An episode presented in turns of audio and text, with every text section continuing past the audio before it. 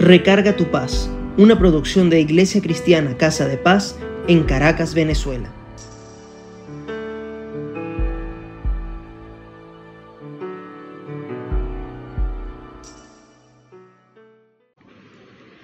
¿Alguna vez has escuchado la expresión estar en tres y dos?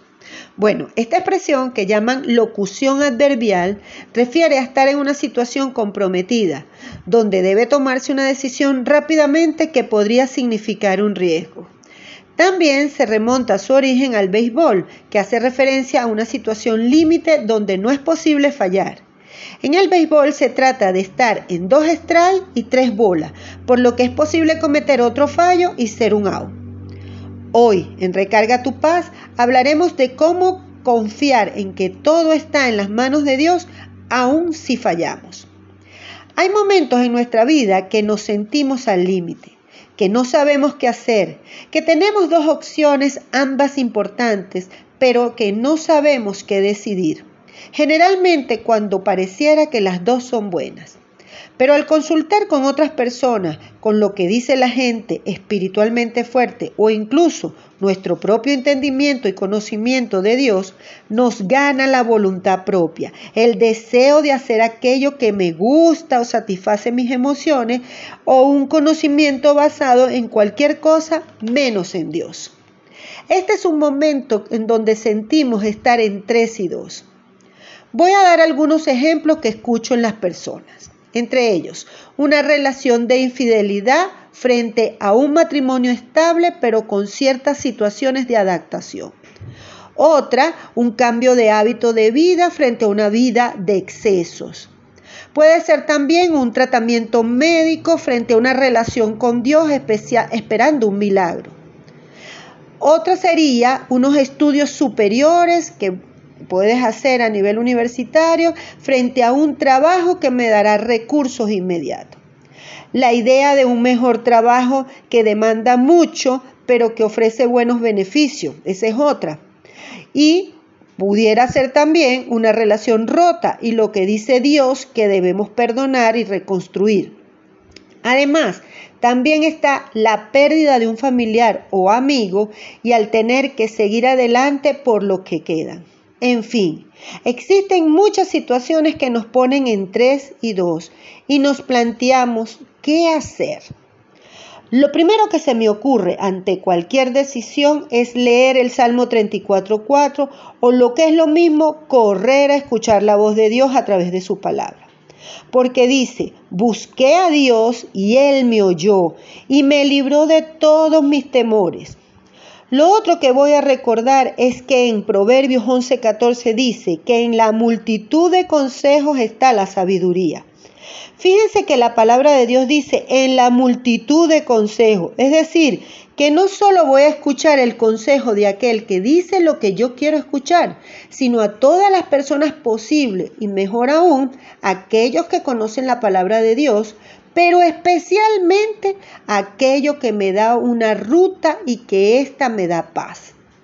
Ojo, no paz humana, sino la paz de Dios que sobrepasa todo entendimiento. La paz de Dios que aunque no nos guste es lo que Él nos está revelando y que seguro nos ayudará. Les doy un ejemplo. Usted tiene un problema de salud o un problema para relacionarse con su pareja o en el trabajo y esto le está causando un malestar físico.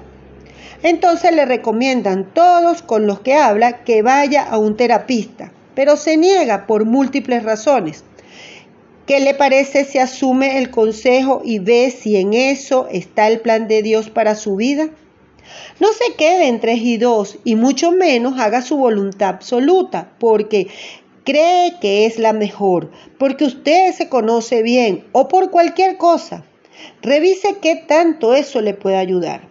De igual forma, cuando le dicen busca de Dios, llénate de su palabra, busca la ayuda de un ministro de Dios, en fin, puede ser Dios que lo está guiando y que a través de los consejos resuelva lo que en años no ha podido en su propia opinión o creencia, incluso desde su relación con Dios.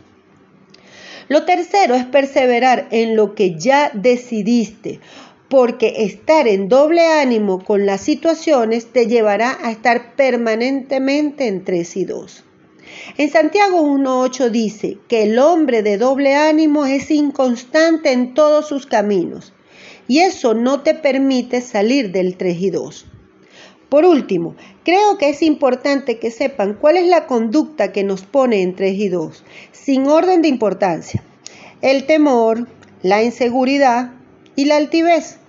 Según la psicoterapeuta Rachel Eddins, la duda se manifiesta como síntoma de una búsqueda de validación y de allí el temor a errar, así como la inseguridad que genera en algunas personas el equivocarse y para otras pensar que pueden perder su sentimiento de superioridad frente a los demás. Estar en 3 y 2 es una de las situaciones de vida que más quitan la paz por eso, lo más importante es vivir en la voluntad de Dios, que es buena, agradable y perfecta. Y en Mateo 11, 28 al 30 dice, Venid a mí todos los que están trabajados y cargados, y yo los haré descansar.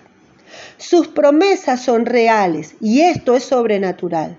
Tú confías, tú dejas todo en manos de Dios y Él te dará la mejor respuesta. Cuando te digo dejar todo en manos de Dios no es que te quedes con los, con los brazos cruzados, es que camines por ambos senderos y que se abra el que Dios preparó para ti y lo sabrás porque te dará paz. Vamos a orar. Padre, en el nombre de Jesucristo, en el poder del acuerdo, estamos delante de tu altar para pedirte encarecidamente que ante situaciones de tres y dos en las que podamos estar, Señor, tú nos des una palabra revelada, tú nos des un consejo sabio, tú nos lleves por el camino correcto, que tú uses a ángeles y arcángeles, que tú uses a personas, que hasta las piedras nos hablen para que nosotros podamos saber cuál es tu perfecta voluntad. Señor Padre de la Gloria, te pido por cada persona que está escuchando este Recarga tu Paz. Sánalos, líbralos, ayúdalos a que puedan salir de los tres y dos en donde están. En el nombre del Padre, del Hijo y del Espíritu Santo. Amén. Si deseas comunicarte con nosotros, escríbenos a casadepaz.ccs.gmail.com o en Instagram casadepaz-ccs. Nos encontramos la próxima vez y besitos.